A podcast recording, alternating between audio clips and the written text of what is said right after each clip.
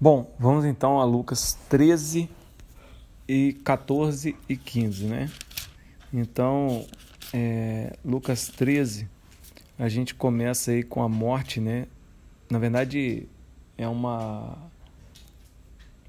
um relato, né? Uma explicação sobre a morte dos galileus. Houve um acidente, alguns galileus morreram e muitos começaram a falar que eles morreram porque estavam em pecado.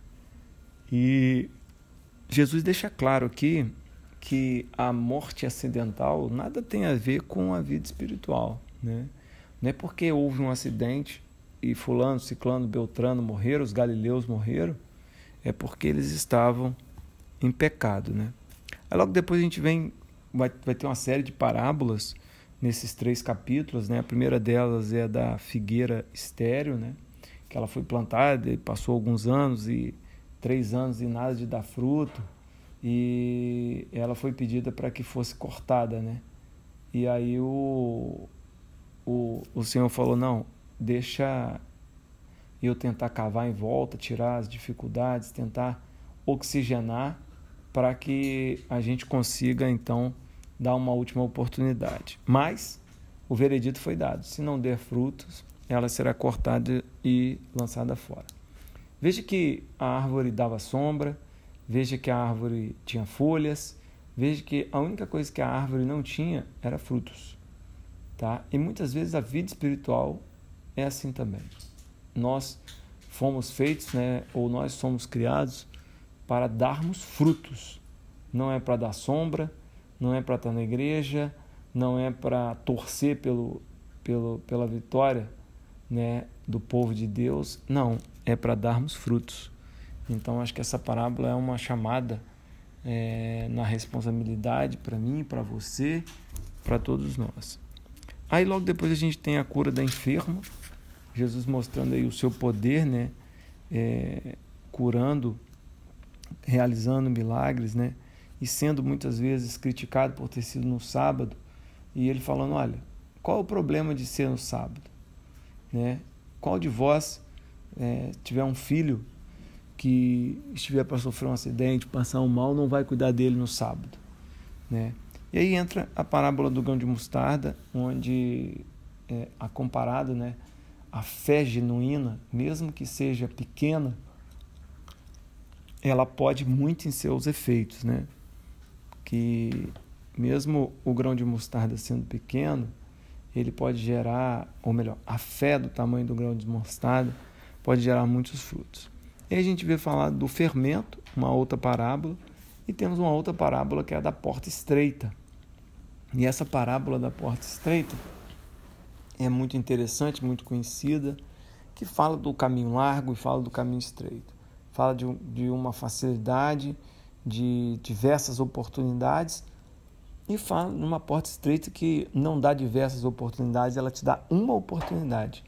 E essa oportunidade é Cristo, né? Ela é estreita porque é a única oportunidade. Diferente da, da outra porta que é, oferece diversas é, oportunidades. Bom, aí a gente tem também. É, começa o capítulo 14, onde Jesus cura né, um, uma outra pessoa. Aqui fala hidrópico, né? Onde a gente vê mais uma vez aí o poder de Deus. E logo depois vem um, uma outra parábola, que é uma parábola até pouco conhecida, mas muito interessante, que fala que quando você for convidado para uma festa, para alguma coisa, você não procurar se assentar nos primeiros lugares, nos lugares mais, mais importantes. Porque pode ser que chegue alguém e você seja pedido para você trocar de lugar, o que para você seria uma humilhação. Que o certo é você ocupar os locais menos nobres para que é, você receba o convite de chegar à frente. E muitas pessoas podem analisar essa parábola como uma parábola de boas maneiras, de boas práticas, mas a verdade é que não é, tá? Essa parábola, ela vem para expressar, ela vem para materializar a vida espiritual, tá? Que falando sobre a humildade, a importância de ser humilde. a importância de, é, de você ter um coração servidor, a importância de você saber o seu lugar como servo, né? E você ser convidado para ascender a lugares mais altos, mas não é, por sua própria vontade, mas porque alguém te convidou. E aí vem uma outra parábola muito interessante, que é a parábola da grande ceia, que ela traz alguns ensinamentos para nós, né? Deus honra os homens com o seu convite para essa grande ceia, né? O evangelho é de graça, é uma segunda lição que a gente tira. Uma terceira lição que a gente tira é que muitos homens, muitas pessoas tentam se eximir da responsabilidade de participar da ceia e acabam rejeitando o convite, tá certo? E aí, logo depois vem uma outra parábola que fala justamente o porquê isso acontece. Né? Isso acontece porque o serviço cristão é uma abnegação. O serviço cristão, e aí tem textos que são conhecidíssimos, né? cada um pega a sua cruz, siga, que traz para nós que o serviço cristão não é algo fácil e algo simples de se realizar. O serviço cristão, viver a vida que Cristo deseja que a gente viva, é uma vida de portas estreitas, é uma vida de poucas oportunidades, ou melhor, de única oportunidade, que é a oportunidade de seguir a Cristo. Enfim, bom, e aí a gente começa o capítulo 15, é, onde Jesus recebe os pecadores, e graças a Deus por isso, porque eu sou um pecador, você é um pecador, graças a Deus porque Jesus nos recebe, nos recebeu, e logo depois ele começa uma série de três parábolas com praticamente o mesmo significado, e que ele fala da ovelha perdida, né, que ele fala de um bem perdido, depois ele fala da dracma perdida, que é outro bem perdido, e por fim ele fala do filho pródigo, que já não é um bem, mas é um filho perdido. Né?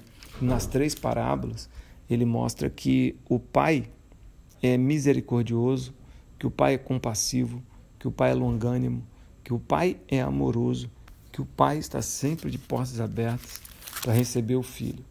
E que, por mais que o pai tenha milhares de filhos, por mais que o pai tenha muitos bens, por mais que o pai tenha outros filhos, é aquele filho que está perdido, aquele filho que está é, digamos assim, é, distante, para ele tem um valor é, primordial, tá certo?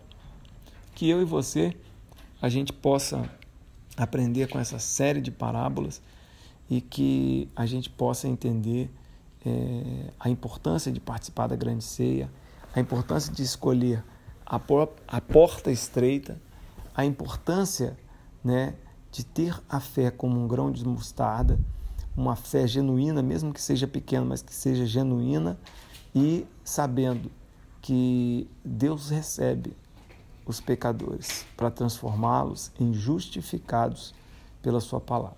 Amém.